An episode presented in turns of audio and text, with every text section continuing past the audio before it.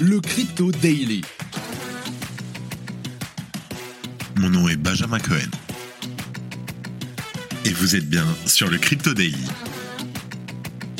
Le podcast qui traite de l'actualité crypto, NFT et métaverse. Dans vos oreilles, chaque jour, du lundi au vendredi. Salut, j'espère que tu vas bien.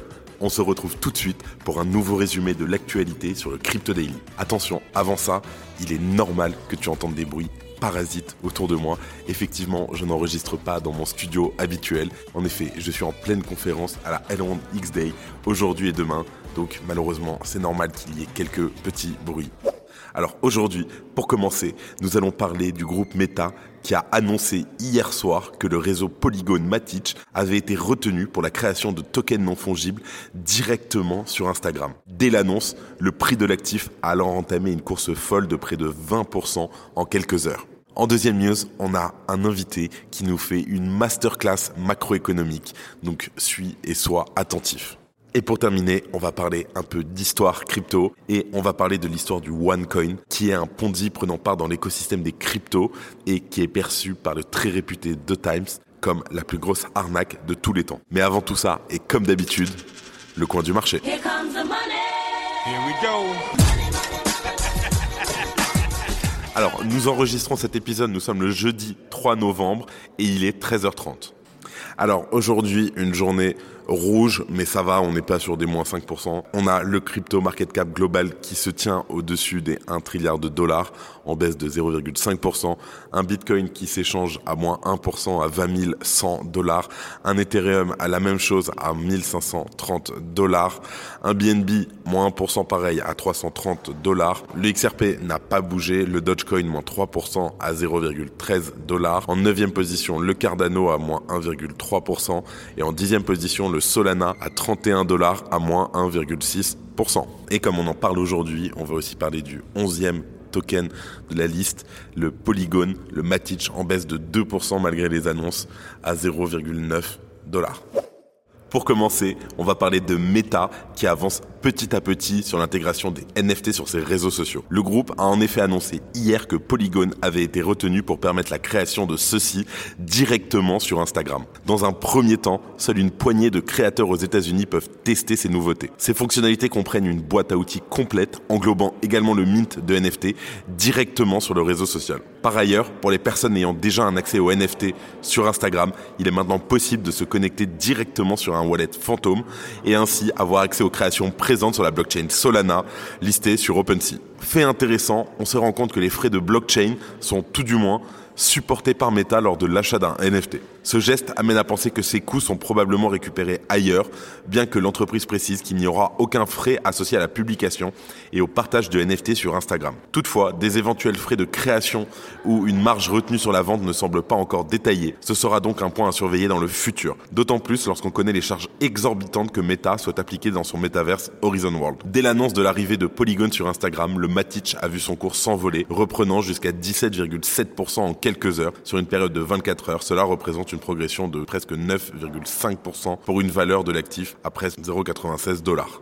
C'est une avancée majeure pour Polygon qui signe là un partenariat important pour une adoption à grande échelle. Ces derniers mois, le projet a pu mener des collaborations de premier plan avec des acteurs comme Disney ou Mercedes-Benz par exemple. D'autre part, Polygon travaille actuellement sur des technologies de mise en échelle pour Ethereum au travers des ZK Rollup. Et malgré cette période de marché difficile, toutes ces avancées montrent que Polygon construit son écosystème avec soin. C'est une affaire à suivre. Si tu aimes le daily, sache qu'une note et un commentaire nous aident énormément. Aussi, si tu ne veux rien rater de l'actualité, abonne-toi. Pour cette deuxième news, j'ai le plaisir d'accueillir Nicolas Chéron pour la première fois sur le Crypto Daily. Alors Nicolas, quel est l'état du marché? Comment se passe-t-il? Que devons-nous faire? Bonjour Benjamin et merci beaucoup pour cette invitation.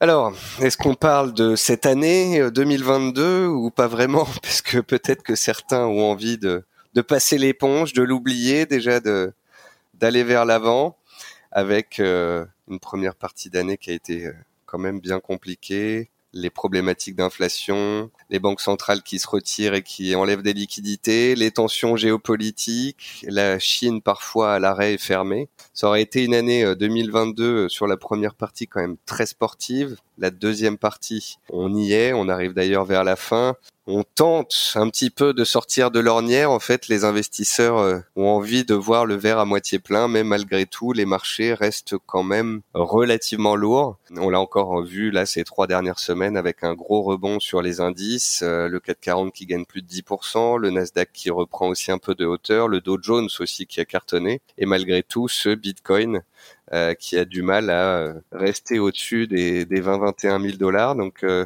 on est dans un marché qui manque de catalyseurs, où il y a parfois des espoirs qui engendrent des rebonds techniques, mais je pense qu'il ne faut pas se leurrer sur les mois à venir.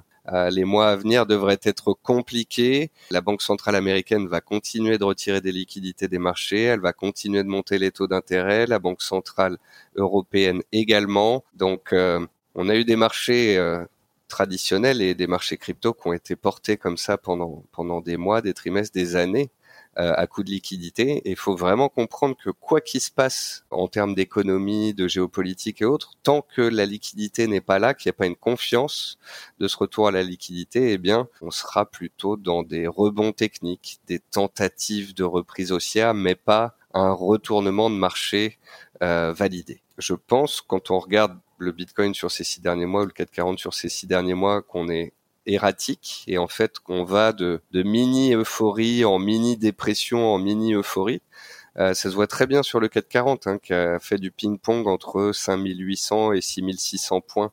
Euh, il a déjà fait une fois, deux fois, trois fois, quatre fois, cinq fois. Tu vois, on est dans la sixième sixième jambe comme ça. Donc euh, j'ai pas forcément de, bonnes nouvelles là-dessus, que ce soit sur les cryptos ou le 440, même s'il y a parfois des rebonds techniques, parfois des choses à jouer à la hausse, voire un mouvement haussier pérenne construit.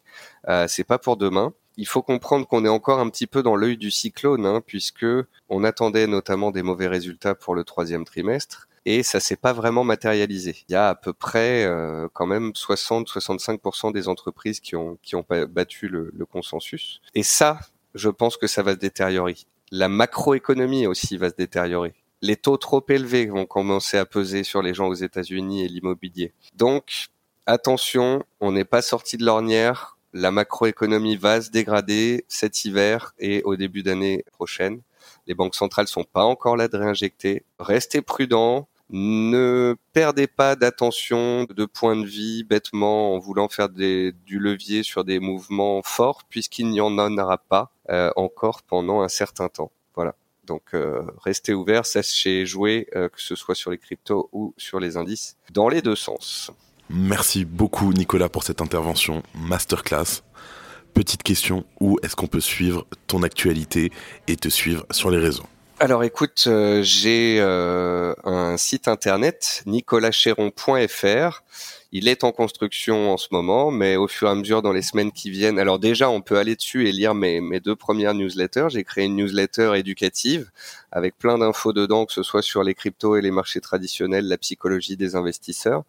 Et puis bientôt, il y aura un peu plus de, de vidéos et podcasts comme le beau Surfing Bitcoin où on s'était croisés euh, qui, qui, seront disponibles dessus. Et puis sur Twitter évidemment.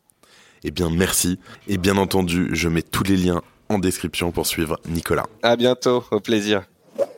Et pour finir, on va parler de OneCoin, le Ponzi le plus célèbre de l'histoire des crypto-monnaies. Je te raconte toute l'histoire. OneCoin est un système entièrement imaginé autour d'une crypto-monnaie, le OneCoin.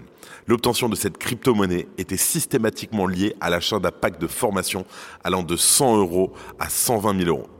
En effet, lors de l'acquisition d'un pack de formation, le nouveau client obtenait en retour l'accès à des cours éducatifs sur les crypto-monnaies, souvent plagiés, mais également des jetons OneCoin servant théoriquement à miner la crypto-monnaie équivalente sur la blockchain liée au projet. Pourtant, jamais aucune blockchain n'a vu le jour pour soutenir le projet et le OneCoin n'est jamais devenu une crypto-monnaie à même de concurrencer technologiquement le Bitcoin, comme s'en vantaient si souvent ses créateurs Konstanta Ignatov et sa sœur Ruja Ignatova. Vendu par des commerciaux basés dans le monde entier, OneCoin suscite un engouement particulier, notamment grâce à des promesses de rendement excessifs, pouvant aller jusqu'à, écoute ça bien, 200% par mois, j'ai bien dit par mois. Pourtant, tout est faux et la seule solution pour espérer retrouver son argent est de devenir à son tour un agent de l'entreprise. Un client souhaitant récupérer sa mise initiale devra faire rentrer à son tour plusieurs fois la somme qu'il a perdue pour espérer atteindre l'équilibre financier. En effet, chaque recruteur recevait une commission allant jusqu'à 20% sur la mise d'un nouveau client lorsqu'il réussit à convaincre une nouvelle personne à rejoindre l'univers de OneCoin. Lorsqu'un nouveau recruteur se joint à l'aventure, ce dernier va naturellement se tourner vers ses amis ou même les membres de sa famille pour vendre son pack de formation. Dès lors, le système est particulièrement vicieux puisqu'il est facile de se faire berner par un de ses proches, surtout lorsque ce dernier n'a pas forcément conscience de prendre part à une arnaque. D'ailleurs, pour attiser la confiance, les créateurs de OneCoin assurent que le OneCoin est une crypto-monnaie dans laquelle les développeurs, entrepreneurs et autres gros noms de la Silicon Valley investissent depuis des années. Pourtant, la réalité est tout autre et de nombreux témoignages de vies brisées remontent par dizaines au fil des mois et des années. Loin de la richesse annoncée, les victimes ne revoient jamais l'investissement initial et finissent par tomber dans des vices les menant à la dépression et parfois même jusqu'à la mort. L'une des grandes forces de OneCoin était l'absence de procédures juridiques à leur rencontre en raison de la proximité entre les commerciaux et les victimes. De plus, la vente de formation empêchait l'AMF de prendre une position, puisque le système ne vendait pas d'investissement à proprement parler. Ainsi, ce n'est qu'au bout de quelques années et au terme d'une prise de conscience générale qu'une majorité des institutions de régulation s'est mise à encadrer l'entreprise. Sous l'impulsion notamment des autorités de la concurrence italienne, OneCoin a fini par être considéré comme un système de vente pyramidal illégal. Aujourd'hui, la crypto queen Ruja Ignatova est sur la liste des fugitifs les plus recherchés du FBI et d'Interpol.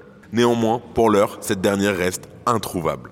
On parle quand même d'une arnaque à plusieurs milliards de dollars. Et pour finir cet épisode, on va parler des actualités en bref. Les acteurs majeurs du secteur continuent de réorganiser pendant ce bear market. La plateforme FTX US prépare notamment la suite en se délocalisant de Chicago à Miami. Les employés de la division américaine de l'exchange crypto sont incités depuis quelques jours à envisager leur avenir sous les latitudes plus ensoleillées, mais pas pour bronzer. Nikolai Mouchegian, le cofondateur de Balancer Lab et développeur de MakerDAO, a été retrouvé mort noyé au Porto Rico. Des récents tweets de Mouchegian au sujet des différentes instances américaines ont éveillé de nombreux soupçons dans la communauté crypto. Binance s'est associé à Ledger afin de faciliter et sécuriser l'achat des crypto-monnaies. Ainsi, les détenteurs de clés Ledger pourront acheter leurs crypto-monnaies en passant par Binance directement depuis l'application Ledger Live. Cette fonctionnalité marque le début d'un partenariat à long terme qui devrait dévoiler de nouvelles opportunités. Dans le cadre de projets expérimentaux avec la Banque centrale de Singapour, JP Morgan a effectué des transactions sur le protocole de finance décentralisé AAV ARC pour la première fois. MoneyGram, l'entreprise américaine spécialisée dans les échanges internationaux, permet désormais à ses utilisateurs d'acheter, de vendre et de détenir des crypto-monnaies via son application mobile. Et voilà, c'est tout pour aujourd'hui. Merci encore une fois à Nicolas pour sa masterclass. Comme promis, tous les liens sont en description. Comme d'habitude, je te souhaite une très bonne journée et moi, je te dis à demain. C'était Benjamin pour le Crypto Daily. Merci et à très vite.